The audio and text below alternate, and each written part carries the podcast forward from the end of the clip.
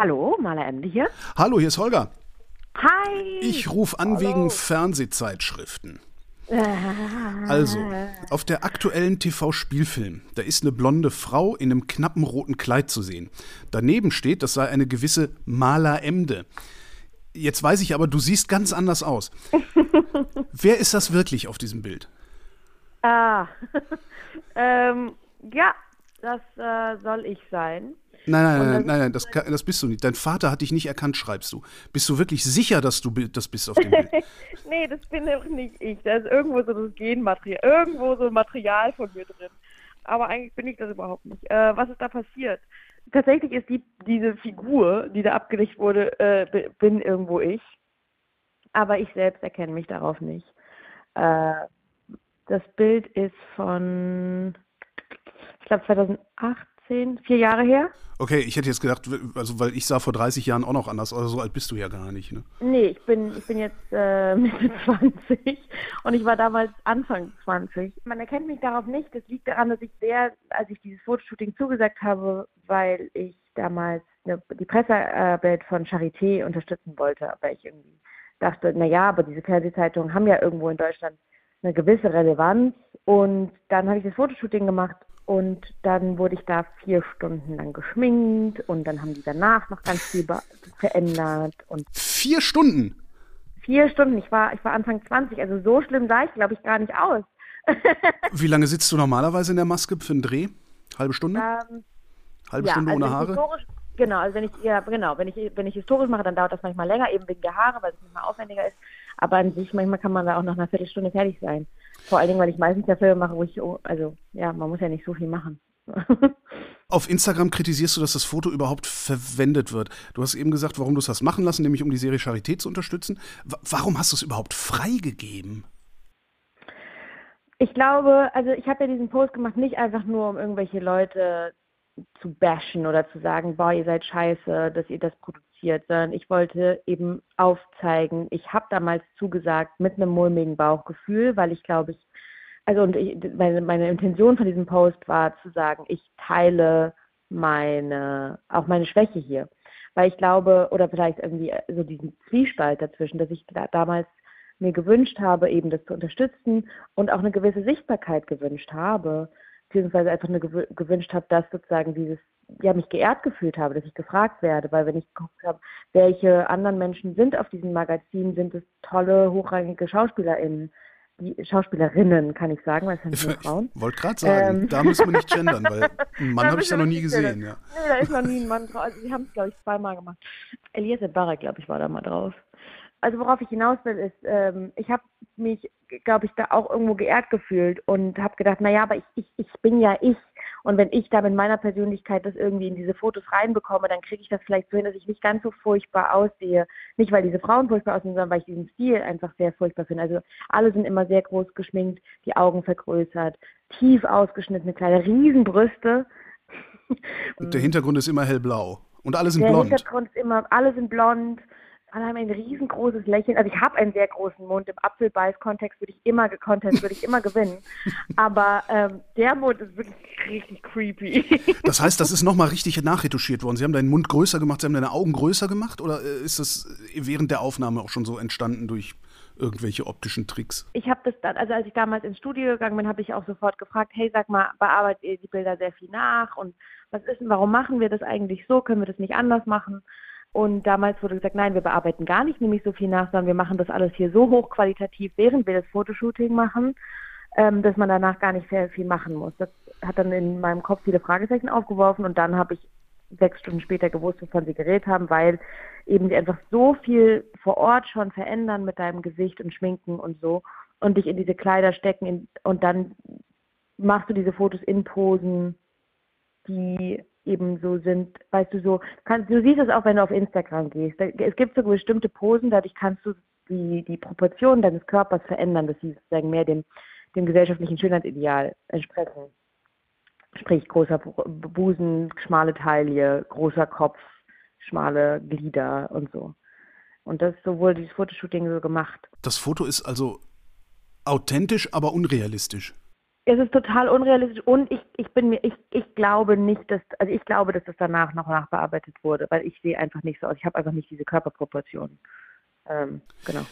du, du schreibst in deinem Instagram-Post auch, du schämst dich dafür. Warum das? Ich glaube, ich schäme mich dafür, dass ich nicht auf mein Bauchgefühl damals gehört habe. Irgendwo ist da diese Scham, dass ich gesagt habe, ich habe es ja im Endeffekt gemacht, weil ich so diese, diesen Wunsch nach Sichtbarkeit hatte. Obwohl ich fand, dieses Frauenbild ist absolut gegen meine Überzeugung. War es das damals auch schon?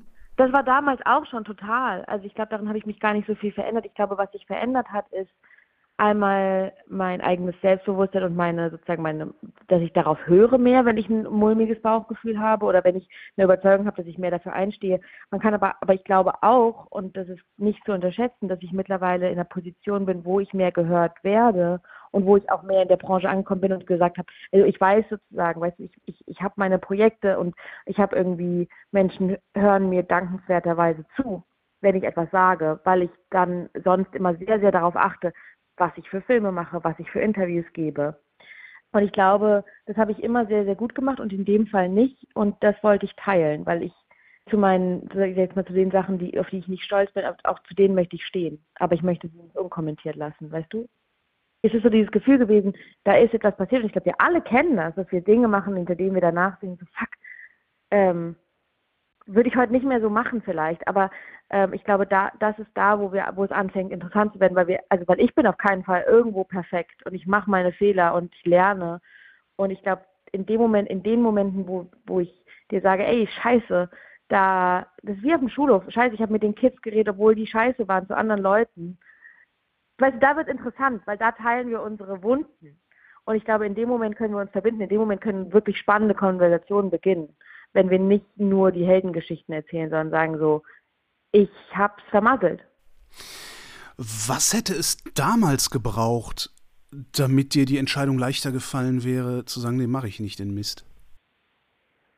Mm, ich glaube, entweder einfach die, die Kraft zu sagen, nee, mache ich nicht, brauchst du nicht und vielleicht auch irgendwie jemanden, der mir einfach sagt, Maler, mach mal einfach nicht, brauchst du nicht. Oder vielleicht einfach so die Maler von der Zukunft, die sagt, hey Maler, das brauchst du gar nicht, musst nicht machen. Was ich mir wünsche, dass junge Schauspielerinnen und Schauspieler hoffentlich auch, wenn die auf diese Cover wollen, weil ich finde es ja, ist ja cool, wenn es Cover gibt und dass es Fernsehzeitungen gibt, ist doch super. Aber ähm, dass es einfach MacherInnen gibt, die sagen, wir sind interessiert an einem coolen Shooting und Leute, die das überdenken, wo man mitgestalten kann oder weißt du, einfach sagt so, okay, was wollen wir für Bilder kreieren? Und darauf hätte ich total Lust. Ich hätte auch jetzt total Lust, ein Cover zu machen. Ich habe überhaupt nichts dagegen, gegen sich schön machen und sich auch schminken und sich schöne Sachen anziehen in dem Moment, wo wir versuchen, dadurch irgendwie eine Geschichte zu erzählen und nicht nur eine Schablone zu reproduzieren. Du kritisierst dieses Frauenbild auf TV-Magazin ja insgesamt. Hast ja gesagt, so äh, irgendwelche Posen, die, die äh, völlig, völlig unrealistisch sind. Ähm, also ne, große Augen, großer Mund, große Brüste, also diese, dieses Schema. Jetzt bin ich bin ein Cis-Mann und ich nehme das alles überhaupt nicht wahr für eine Kaufentscheidung, sowieso nicht. Hast du eine Theorie, warum die das so designen? Wen die damit auf welche Weise ansprechen wollen? Ich glaube erstens, dass es unterbewusst irgendwo schon was mit uns macht. Ich glaube, dass diese Schönheitsbilder definitiv auch mich beeinflussen und beeinflusst haben. Ähm, und genau das ist, glaube ich, das, das, das Gefährliche irgendwie daran, dass es schon einfach wie so einem Schönheitsideal irgendwie bewirkt. Ich möchte gerne wissen, wen es beeindruckt und mit den Personen möchte ich reden, weil ich glaube, wenn sich die Zeitschriften dafür interessieren würden, wer Fernsehen guckt und wer, wer so, wenn man sich damit auseinandersetzen würde, dann würde man sehr viel coolere ähm, äh, Cover-Fotos äh, machen, weil ich traue uns allen sehr, sehr viel mehr zu als nur diese Barbie-Puppen. Du sagtest vorhin, ähm, du hättest damals gerne die, äh, ja, ich sag mal, Weisheit der heutigen Maler gehabt. Jetzt gibt's genug, jetzt gibt's genug Schauspielerinnen, äh, die in derselben Situation sind, wie du damals warst. Was, was kann man für die tun? Ich glaube, dass man vor allen Dingen einfach den, dass man, dass ich, dass ich sozusagen appellieren kann an die, dass wenn die ein mulmiges Gefühl haben, dass das meistens immer richtig ist und das zu äußern und sich zu fragen, warum ist das da und nicht denken, dass man deswegen falsch ist oder dass man das wegdrängen könnte, weil glaube, dass eine Intuition nicht bei allen Entscheidungen, aber gerade bei solchen Sachen, wenn man sich selber in die Öffentlichkeit stellt, oft sehr, sehr richtig ist. Und ich kann, glaube ich, nur an das Vertrauen appellieren. Und wie gesagt, ich appelliere viel mehr noch an die MacherInnen dieser Fernsehzeitung, den Mut zu haben. Und ich hoffe, dass es nicht mal was mit Mut zu tun hat, sondern einfach nur die, ähm, die Größe zu haben, zu sagen, dass wir, dass wir da eine Veränderung schaffen wollen. Weil ich glaube, in dem Moment, wo sich etwas in uns regt, also ich rege mich auf, das ist eine Chance, weil ich glaube, alles sozusagen, was bestehen will, und die Auflagenzahlen gehen runter von diesen Fernsehzeitungen, und was bestehen will, das muss sich verändern. Und daran glaube ich fest. Jetzt liegen die Bildrechte bei einer Fotoagentur und die verchecken die Bilder einfach an die TV-Magazine. Äh, kannst du da jetzt überhaupt gar nichts mehr gegen tun, dass die Bilder verwendet werden? Ich glaube jetzt mittlerweile, also ähm, ich habe da mit meiner Presseagentin viel drüber gesprochen.